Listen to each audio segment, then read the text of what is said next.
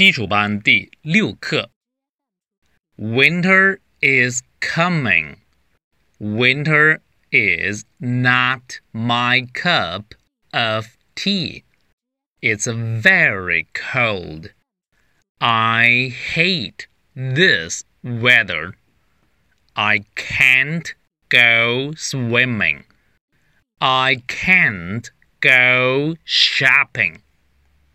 I'm so afraid of cold. I want to die when it's cold.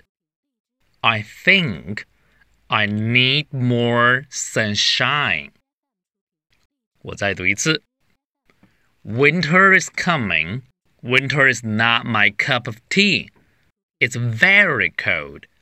I hate this weather. I can't go swimming. I can't go shopping. I'm so afraid of cold. I want to die when it's cold. I think I need more sunshine.